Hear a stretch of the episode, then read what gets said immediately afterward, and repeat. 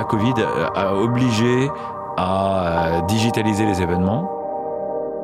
Les événements vont pas en ressortir indemnes, mais ils vont en ressortir de toute façon enrichis par la digitalisation et, euh, et dans tous les cas avec des, des connexions supplémentaires. On va dire, euh, voilà, si on pense à McLuhan et à toutes les connexions médiatiques, la crise de la Covid a rajouté plein, plein, plein, plein de connexions aux événements. Quatre mois, on a connu une accélération de dingue et je pense qu'on reviendra pas en arrière. Aujourd'hui, plus que jamais, il faut de la tech dans la com. Et euh, il faut de, la tech, de la création et de la culture. Mais euh, sans tech, euh, il est impossible de créer une société nouvelle. Alors, sach sachant que si je conseille à quelqu'un, c'est de ne pas aller dans l'événementiel, qui est un métier qui a été inventé dans les années 80, et certainement que le futur ne s'appellera pas comme ça. Bonjour, je suis Gaël Solignac, président de l'agence de création de contenu Ediven Cherry Moon, et vous écoutez Say Say Say, le podcast sur le brand content le plus écouté en France. Le Covid-19 touche de plein fouet un secteur qui emploie de près ou de loin plus de 450 000 personnes en France. Choc terrible pour la filière événementielle avec 80% de perte d'activité en quelques mois. À la tête du directeur de Hopscotch depuis 35 ans, un si ce n'est le plus important groupe de communication indépendant en France, Frédéric Baudin est aux premières loges pour analyser les terribles ravages du tsunami actuel sur la profession. Mais aussi, car du chaos naîtront des forêts, c'est bien connu, esquisser les opportunités de régénérescence d'un métier vieux comme le monde, comme placé en tête des professions les plus stressantes. Pas de quoi faire peur à ce fou du guidon qui avale le Mont Ventoux avec un braquet de 36 sans scier. Et en son temps, courait sans garde-boue acheter des 45 tours chez La Samaritaine pour Serge Gainsbourg, hôte d'un de ses tout premiers events dans les années 80. Frédéric Baudin, bonjour et euh, merci de m'accueillir aujourd'hui au siège du groupe Hot Scotch. Bonjour Gaël, c'est dur à dire hopscotch. Hein. C'est dur, dur. Mais c'est vrai que le public système, j'avais plus d'habitude, mais bon, bref, c'est une autre histoire. Avant un peu plus de gravité, une première question plus légère, dirons-nous. Comment passe-t-on d'une bande de copains du BDE de l'Université de Paris-Dauphine qui partagent les mêmes délires, clin d'œil au nom de ta première boîte, à diriger aujourd'hui un empire de plus de 1000 personnes déployées aux quatre coins de la planète? Euh, bah, en commençant petit et, euh, et puis grandissant petit à petit. En fait, quand on a commencé, euh, c'était en 1986, le mot événementiel, à l'époque, il n'existait pas. Il n'était pas dans le dictionnaire, c'était un néologisme, donc une faute de français. Et en fait, notre idée n'était pas de faire de l'événementiel d'ailleurs, notre idée était de créer des, des contenus euh, artistiques, sportifs, culturels, euh, économiques pour la communication des entreprises, et plus en, en lien avec le mécénat, et les relations publiques que ce qui est devenu l'événementiel depuis. Et on a été rattrapé par le mot qu'on a euh, volontiers euh, accepté, euh, sans pour autant perdre de vue que notre idée est de créer un groupe de relations publiques et pas une boîte d'événements. Donc le contenu était à la, à la genèse de, cet empire alors un contenu qui était dans des médias différents d'aujourd'hui, parce que le digital n'existait pas, mais il y avait quand même cette idée de, de créer de l'actualité, de la conversation autour de, de, ces contenus événementiels. Exactement. En fait, notre idée au départ était de créer des contenus, euh, oui, artistiques, économiques, culturels, euh, sportifs. D'ailleurs, notre tout premier client quand on a créé la société le 1er juin 1986 était la Fondation Cartier, qui nous avait confié euh, la construction et la production d'une exposition sur les années 60 à Jouer en Josas. C'est un souvenir inoubliable puisque je construisais l'expo tout en passant mes examens à Dauphine. D'accord. L'étape suivante, je crois que c'est la rencontre avec Lionel Chouchan, qui à l'époque euh, avait été sorti du groupe Avas et, avait monté son agence de promotion, enfin Promo 2000, agence de relations publiques. Alors oui, ça, ça, non, tout, tout, ça s'est fait en même temps, c'est-à-dire que Lionel Chouchan, il avait créé son agence en avril 68, donc après il y a eu mai 68. Euh, au bout d'un mois, il était, en, il était en vacances. Euh, lui aussi, il a inventé le contenu euh, pour les relations publiques parce qu'il a créé le Festival d'Avoria, il a créé euh, Bison Futé. Euh, la fête en, des grands-mères. Voilà, ensemble, on a fait la fête des grands-mères pour vendre du café et pas pour les grands-mères et des, des, choses comme ça. Et on, on est très vite devenu ses partenaires de business, ses sous-traitants en production. Euh, on était un peu la start-up innovante que euh, la boîte un peu plus âgée euh, faisait travailler dans son giron. Et en fait, ce qui s'est passé, c'est que on lui a proposé de s'associer, ce qu'il a accepté volontiers. Et puis à ce moment-là, il est devenu filiale d'RSCG. RSCG après a été racheté par Eurocom pour faire Euro RSCG. Et à ce moment-là, on a proposé ensemble avec Lionel de racheter Promo 2000 à sa maison mère RSCG et de fusionner avec notre société à nous délire pour créer le Public System. D'accord, et ça c'est encore en 92, 93 91, 92, oui, ça s'est fait sur deux ans, et pas d'urgence non plus, tout marchait bien. Ça, c'est les premiers chapitres de l'histoire. Aujourd'hui, l'histoire euh, du groupe euh, traverse euh, une tempête, comme toute la profession et comme effectivement d'autres pans entiers de, l'économie et, de sociétés contemporaines. Comment, d'après toi, le secteur de l'événementiel va-t-il bien pouvoir se sortir de ce cataclysme sociétal, économique et social? En deux mots, quel est l'avenir pour l'événementiel post-Covid-19 D'abord, le, futur, c'est vachement compliqué de l'inventer. Quoique c'est plus facile de le créer que de le prévoir. Moi, je pense que euh, l'événementiel, euh, comme tu dis, il existe depuis.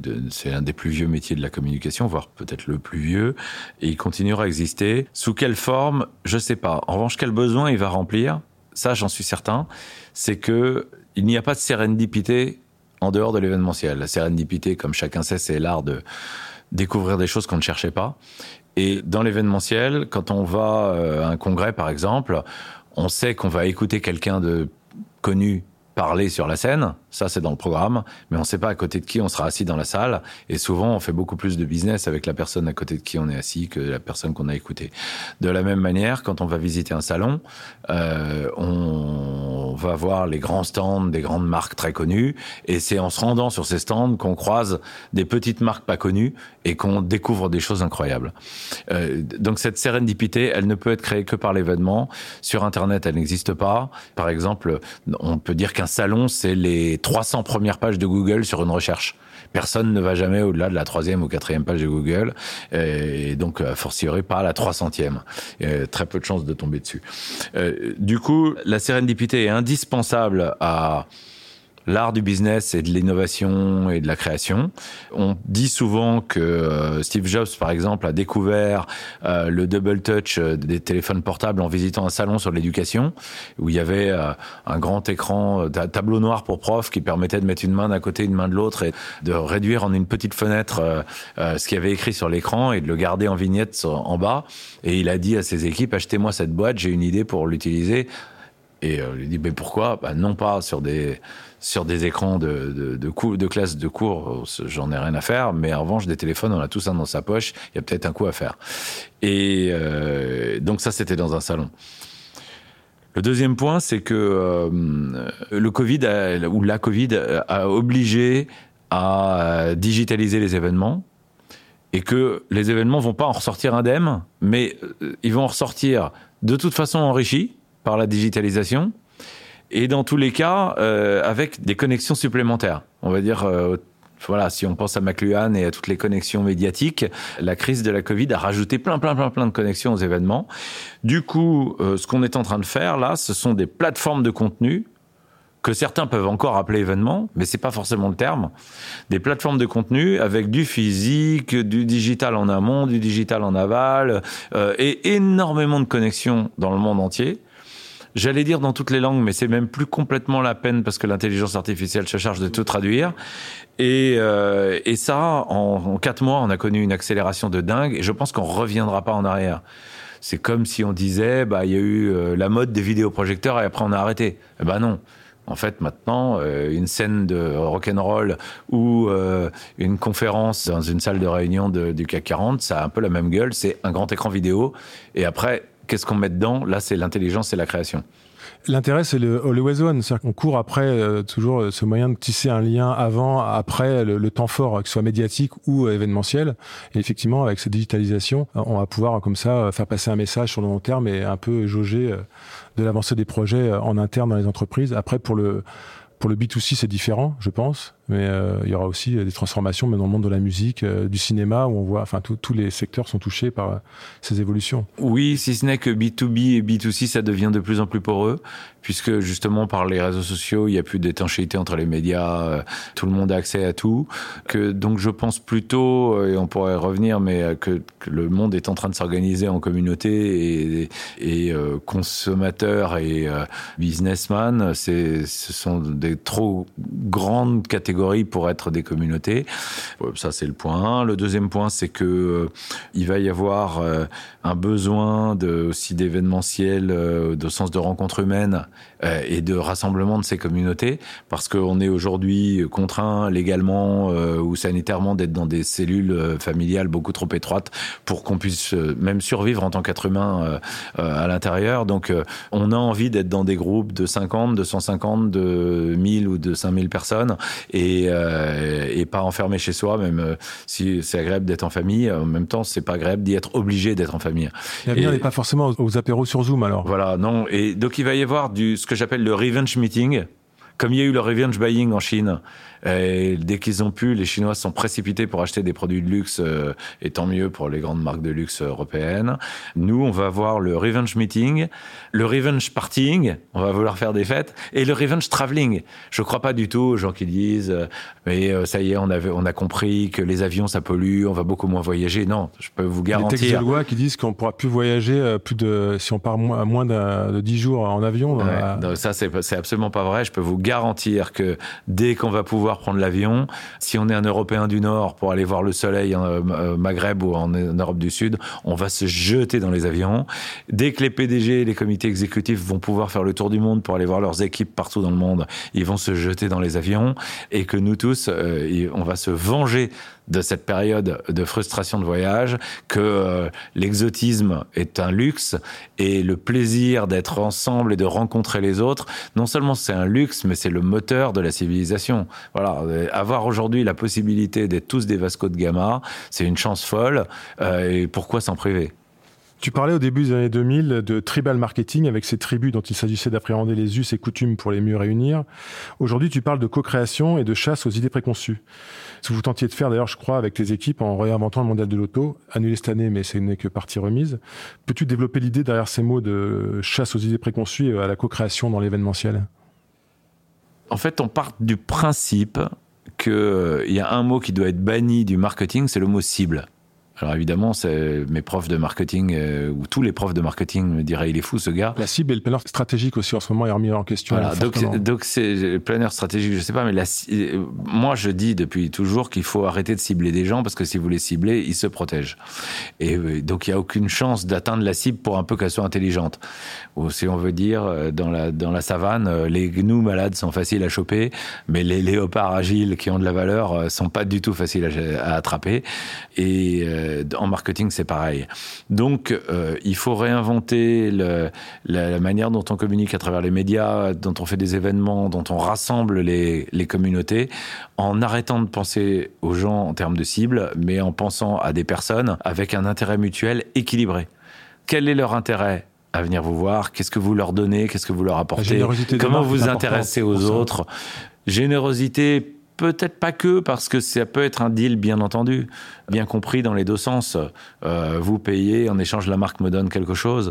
Je pense plutôt qu'il faut des deals équilibrés mais en tout état de cause, des conversations équilibrées, une estime mutuelle entre les marques et les communautés auxquelles elles s'adressent. La marque doit ambitionner de faire partie de la bande et doit pas viser des cibles pour s'incruster dessus.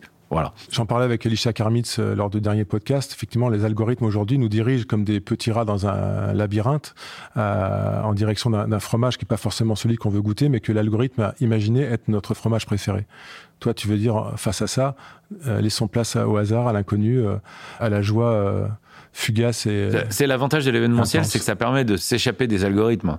Typiquement, l'algorithme de Twitter ou de Facebook, il vous emmène sur le stand de celui qui a le plus payé dans le salon. Et vous empêche de vous perdre dans le salon pour tomber sur la petite marque euh, hyper innovante que vous n'étiez pas venu chercher. Et nous tous, sur les réseaux sociaux, on va jamais euh, scroller euh, pendant des heures et des heures et des heures jusqu'à jusque tout en bas où on verrait peut-être des choses qui nous amuseraient parce qu'on ne s'y attendait pas.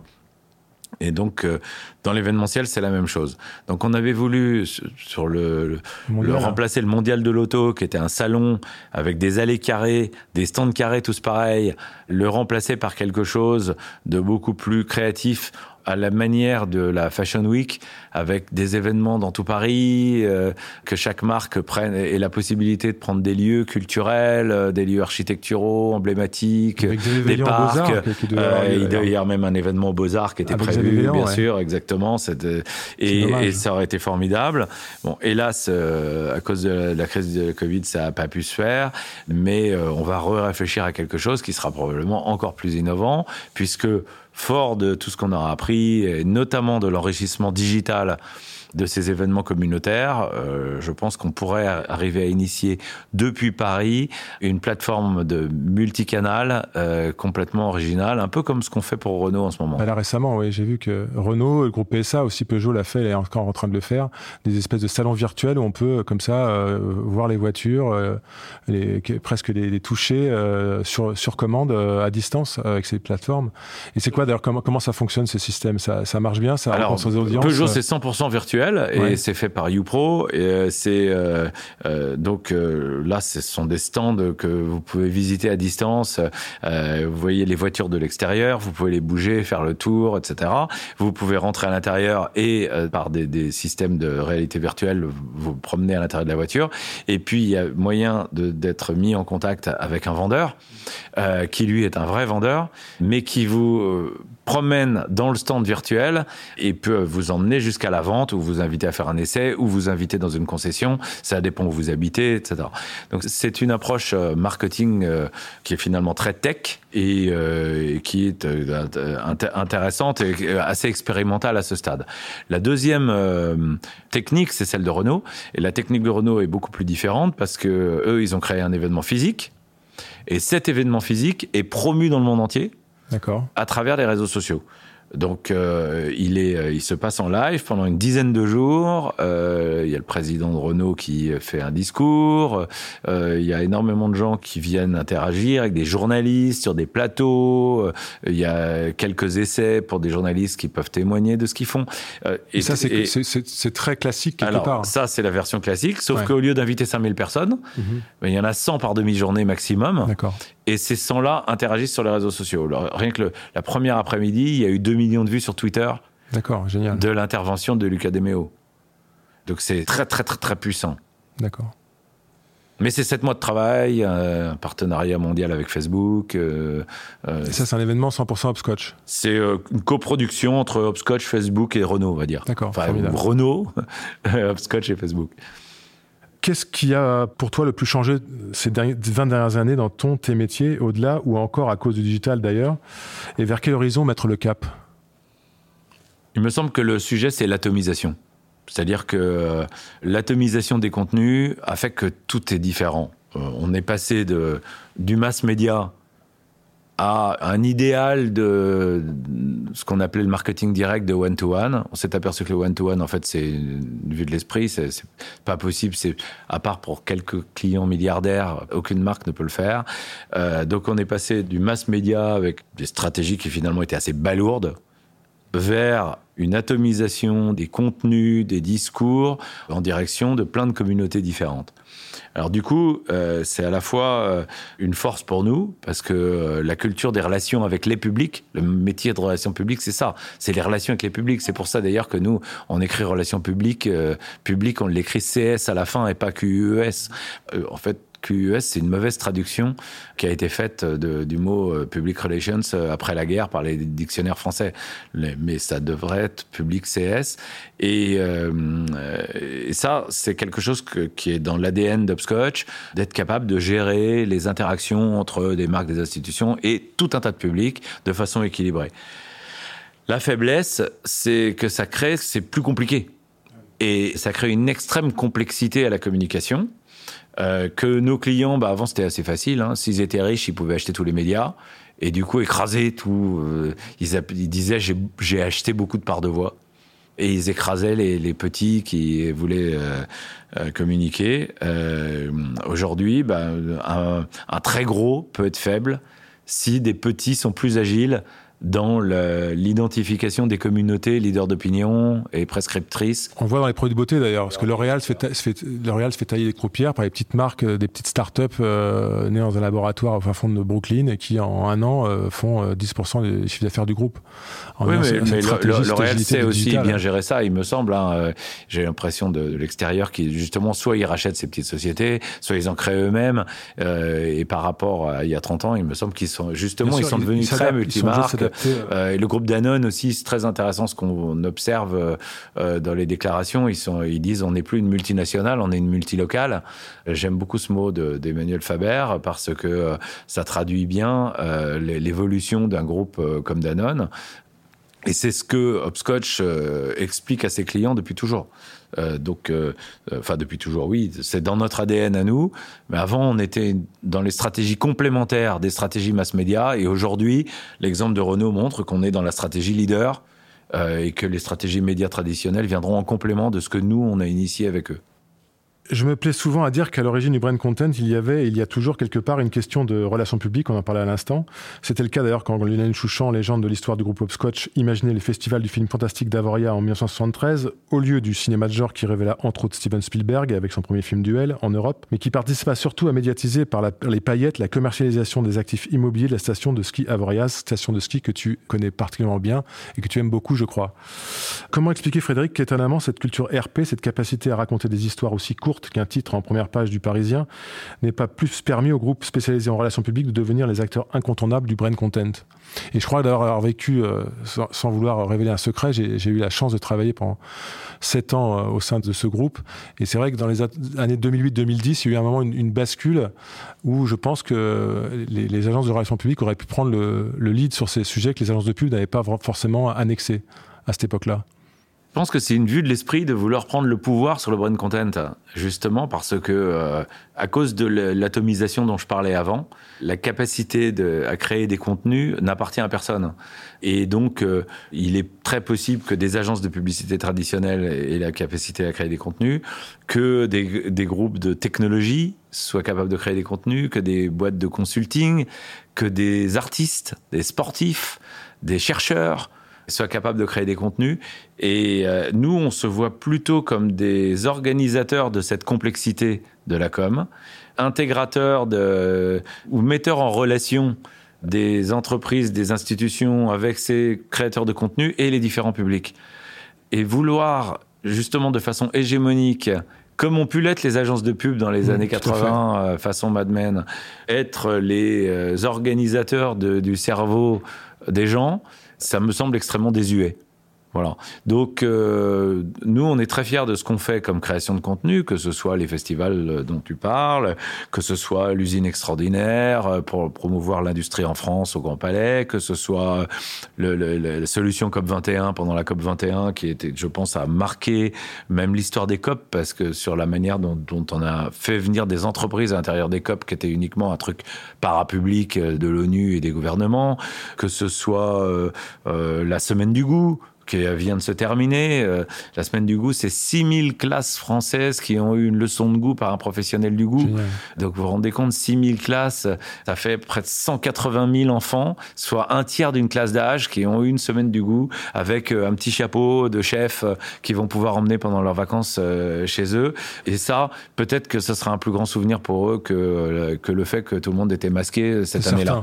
Et donc, Hégémonie, c'est pas possible. Multiplicité, complexité, nouvelle cartographie des, communautés et des, émetteurs de contenu, c'est certain.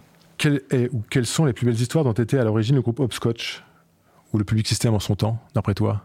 Pendant ces 35 bah, ans On en a cité plein. Hein. Donc, effectivement. La plus marquante pour toi, celle qui a été la plus fondamentale. Le festival de cinéma, la semaine du goût, l'usine extraordinaire, euh, euh, Dance Machine pour ta génération peut-être.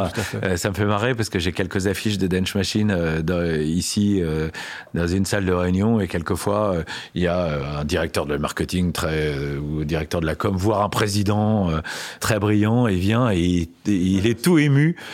il est tout ému de voir l'affiche. Oh, vous avez ça? Et oui, oui, c'est moi qui l'ai fait. Oh, incroyable. Effectivement, ce sont des, des, choses qui ont pu marquer des générations. Donc, on en est très fiers, mais on est aussi très fiers de tout ce sur quoi on travaille aujourd'hui. Et même la transformation numérique qu'on est en train de vivre euh, dans l'événementiel, les événements figitaux en grappe qu'on est en train de créer, on fait, euh, ils sont passionnants. Et ma fierté, par exemple, en ce moment, c'est d'arriver à sortir les gens de la solitude derrière leur ordinateur. C'est-à-dire que euh, sans prendre de risques, on peut réunir les gens par groupe de 4, 6, 10, 12, 20, selon le degré de risque sanitaire, pour participer à un événement qui lui-même rassemble euh, 1000, 2000, 5000, 10 000 personnes. Mais personne n'est tout seul derrière son ordinateur. Je dis souvent, on met une chemise, mais on met aussi un pantalon. Et, et du coup, et à la fin, on boit un café un verre de vin, un coca ou du champagne, mais on est redevenu des êtres sociaux. Et Hopscotch a développé des technologies, mais en partenariat avec Microsoft aussi. Et, euh, on, a créé des plateaux. Euh, tout le premier et le deuxième sous-sol de cet immeuble, ça ressemble à l'ORTF hein, parce que on a fait des plateaux pour pouvoir faire des émissions en live sur les réseaux sociaux qui ressemblent pas du tout à une mauvaise expérience de Zoom. Voilà. Donc ça, c'est ma fierté actuelle. Plus belles rencontres, les plus inoubliables ou émouvantes en 35 ans? D'abord, euh, je voudrais vexer personne en en, en citant un autre, mais non, non. Moi, ce qui me fait kiffer dans mon métier, c'est que depuis toujours, je me dis, il faut que j'essaye de rencontrer au moins un client par jour. Un client ou un prospect, euh, quelqu'un avec qui je peux travailler. Et euh, je suis un curieux, j'essaie d'écouter les gens, même si là c'est toi qui me fais parler, mais euh, et quand on écoute les gens, à chaque fois on entend plein d'idées, on entend plein d'intelligence, et avec toutes ces rencontres que j'ai faites en 35 ans, il, me semble que je suis capable de rebondir par rapport aux idées des autres en leur amenant soit qui sont mes idées, soit les idées des autres et de les mettre en relation. Et finalement, c'est mon métier de faire des relations publiques, et ça, ça, ça c'est super agréable. Mais t'as quand même, t'as pas d'anecdotes émouvantes dans toutes ces histoires euh, qui ont traversé euh, ton, ton passé professionnel dans tous ces événements, ces voyages, ces, euh, des petites anecdotes. Tu parlais tout à l'heure de Serge Gainsbourg, la Samaritaine, mais au-delà de ça. Oui, il y a, y, a, y a, plein de. A... Parce que c'est quand même un métier d'anecdote, l'événementiel, plus que. Euh, voilà, c'est un métier exotique quand même, malgré tout. Il y, a des horizons lointains dans ce métier, plus que dans, sur des plateaux de, de tournage de, de pub, quoi. Avec le rétroviseur, les anecdotes, c'est effectivement tous ces gens qui sont très connus, qu'on a connus, pas connus et qui euh, qui étaient débutants euh, voilà mais on pourrait faire des films ça, ça, ressemblerait à des émissions de télé euh, à l'eau de rose. Ouais, je sais pas Sabatier, je sais pas Sabatier, et, et, que, et, pareil pour des marques pareil pour des entreprises même qu'on a connues débutantes et qui sont aujourd'hui des multinationales ou des jeunes stagiaires qui sont aujourd'hui grands présidents. Je pense que c'est les anecdotes mais on va pas les raconter c'est des histoires entre eux et nous. D'accord. Ce que tu es le plus fier d'avoir réalisé au fil de ces années Frédéric? Des mises en relation, plein de mises en relation, et puis euh, une, alors entre des clients et plein de gens, et mais en fait, ouais, si je vais dans le fond de moi-même, ce dont je suis le plus fier, c'est une communauté d'alumni, dont toi d'ailleurs. Mmh, voilà. et, euh, et quand je me balade chez les clients, chez nos concurrents, à l'étranger, que je vois tous les gens qui ont travaillé, soit chez nous, soit pour nous, soit avec nous. Et on a tous ensemble, je crois, contribué à inventer un métier. On fait partie des gens qui, dans le monde, ont créé quelque chose parce vrai. que c'est pas seulement en France de l'événementiel ouais. et euh, et ça c'est vraiment la fierté parce que c'est une espèce de famille euh, avec ses engueulades ses amis ses ennemis euh, mais une grande famille qui se réunit il y a les, les anciens de d'Hopscotch Public System Délire Promo 2000 qui se réunissent quelquefois à New York en Chine ou sur la Côte d'Azur c'est plutôt sympa Qu'est-ce qui te fait encore vibrer dans ton métier après 35 ans de, management Comment nourris-tu ta passion, même si pour un combattant comme toi, j'imagine que cette période troublée doit être un, un vrai challenge? Je te l'ai dit tout à l'heure, ce qui me fait vibrer aujourd'hui, c'est l'utilisation du digital pour que ça continue à être des relations humaines. Parce que ça, je pense qu'on a un terrain de jeu absolument passionnant. Moi, je suis un pro euh, technologie. Je suis un pro euh, utilisation du téléphone portable pendant les réunions et, euh, et multitask, par exemple. Donc, avoir tous son ordinateur ouvert pendant une réunion, ça me paraît normal. D'ailleurs, si vous allez euh, donner des cours euh, euh, à Sciences Po, à HEC ou à Polytechnique, pendant que le prof parle, les élèves, ils ont tous leur ordinateur ouvert et ils sont à la fois sur les réseaux sociaux, à prendre des notes pendant le cours et à répondre à des trucs.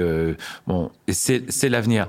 Donc le multitasking, j'entends que des gens très sachants disent que les jeunes ne savent plus se concentrer.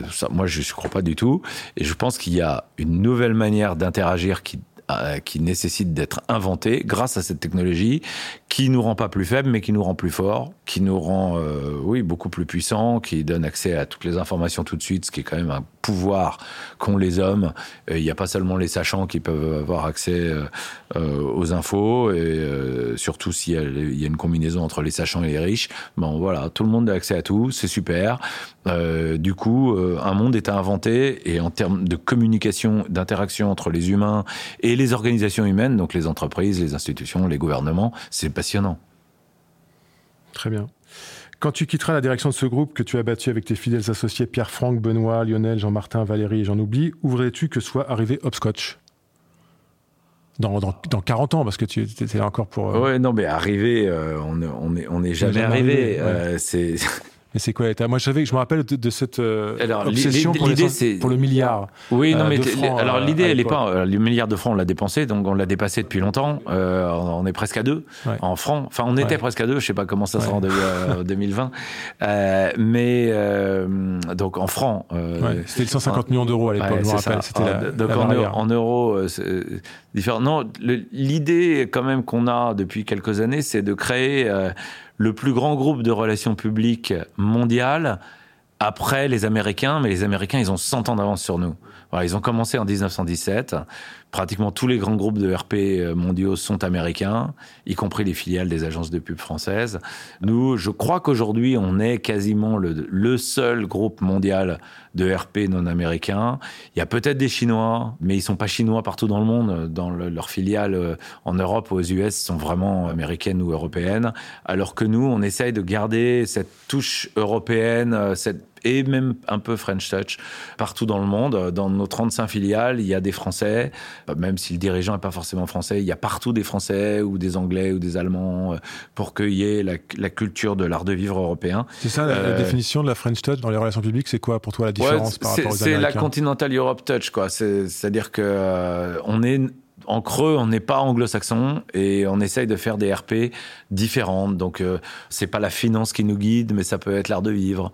Oui, le bien vivre, euh, le, tourisme, le luxe, euh, le bien manger, l'éducation, la culture sont des choses qui ont autant de valeur que la tech ou la finance. Je pense que tout ce qui est développement durable, dans lequel on est extrêmement investi, est plus présent dans nos équipes que chez nos concurrents anglo-saxons. Et euh, ça va probablement évoluer et, et se lisser. Hein. Euh, mais c'est ça notre ambition aujourd'hui, en tout cas. Aujourd'hui, euh, il y, a une espèce d'autre déflagration dans le monde de la com qui est le mouvement Balance ton agency. Euh, il n'y a pas une semaine sans ces révélations. Alors aujourd'hui, c'est Publicis Lux qui s'en prend plein les gencives, on va dire. Moi qui ai passé sept ans ici, j'ai l'impression qu'il y a quand même une, bienveillance euh, dans l'ADN de ce groupe, une manière de se parler, un relationnel au quotidien, une manière d'aider les gens à grandir, qui sont assez exemplaires, je trouve, dans le métier. Qu'est-ce que pour toi explique ce, ce côté euh, bienveillant et, et, ce même si j'imagine qu'il y a toujours des petites histoires, mais qui est assez exemplaire dans, le métier qu'on peut trouver chez Hopscotch. Sans vouloir euh, euh, faire du, reluisage de chaussures. Non, Bon, d'abord on est une communauté. D'abord on est une communauté humaine avec euh, ses, euh, ses, problèmes, euh, mais aussi ses équilibres et ses déséquilibres, et on veille à ce que la communauté reste harmonieuse. Et j'aime pas tellement le mot bienveillance parce que la bienveillance, elle est, elle vient du haut. Tu vois, il y a un côté paternaliste derrière la bienveillance. Donc, moi, je préfère le mot équilibre, euh, équilibre relationnel euh, entre nous. Et euh, même si les patrons sont faits pour être patrons, les collaborateurs, ils sont là pour travailler en échange d'un salaire. on n'est pas dans un monde de bisounours, mais on essaye d'avoir des relations harmonieuses entre les gens. Le deuxième point, c'est que depuis toujours, et c'est marrant parce que c'était un des premiers trucs qu'on s'était dit avec Lionel Chouchan quand on l'a rencontré en 1987 c'est que aller au boulot, il faut que ce soit sympa. Parce que si jamais tu vas avec la boule au ventre, eh ben, à ce moment-là, c'est horrible et tu fais du mauvais boulot. Que ce soit vis-à-vis de tes collègues ou même vis-à-vis de ton client. Donc, euh, moi, je me souviens tout jeune, je devais avoir 27 ans, d'avoir appelé une cliente, c'était une cliente, une DIRCOM, et je lui ai dit J'ai une collaboratrice qui est revenue de chez vous, elle pleurait. Donc, je vous préviens, si jamais ça se repasse, elle n'ira plus jamais chez vous, et vous allez m'entendre parce que c'est moi qui viendrai personnellement. C'était quelqu'un de très important dans la com.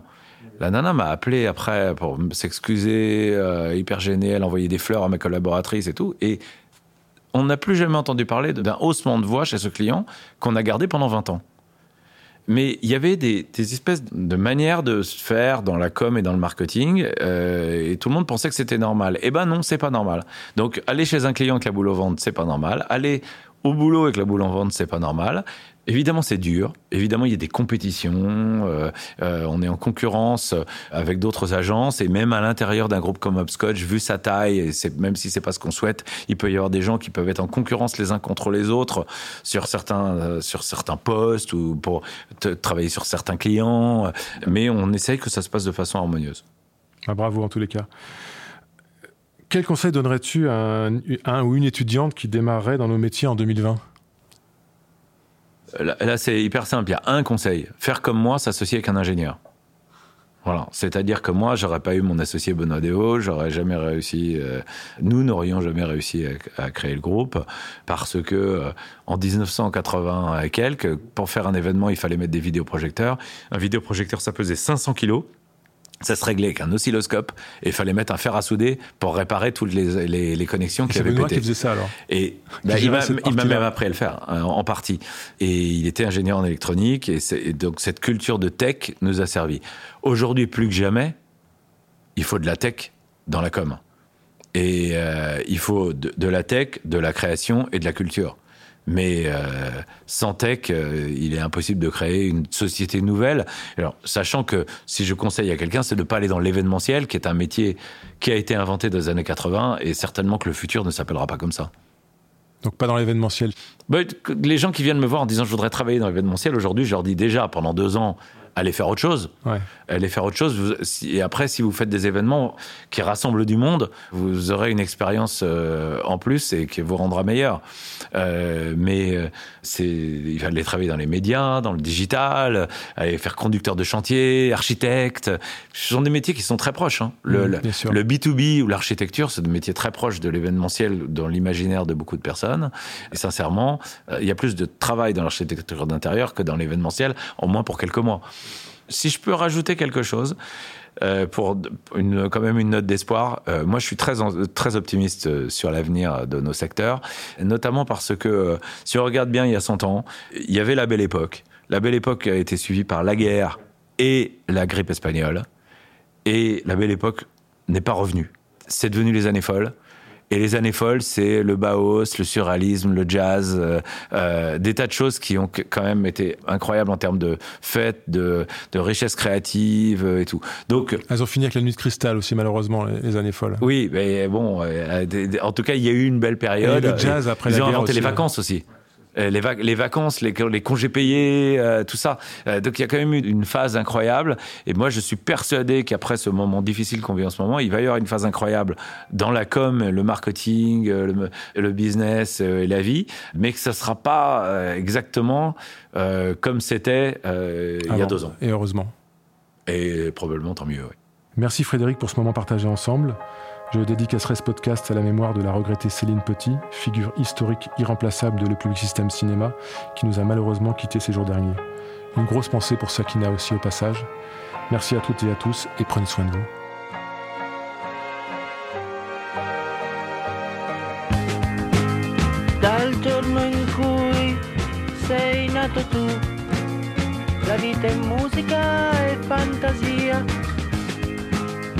Hai dato un volto alla vita mia ed ora è tua.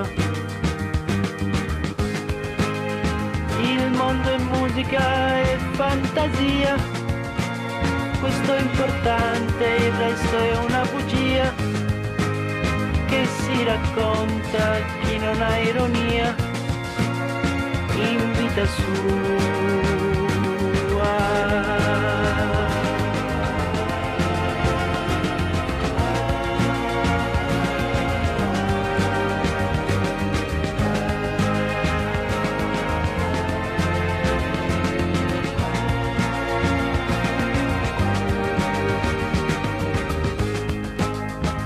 vita è musica e fantasia.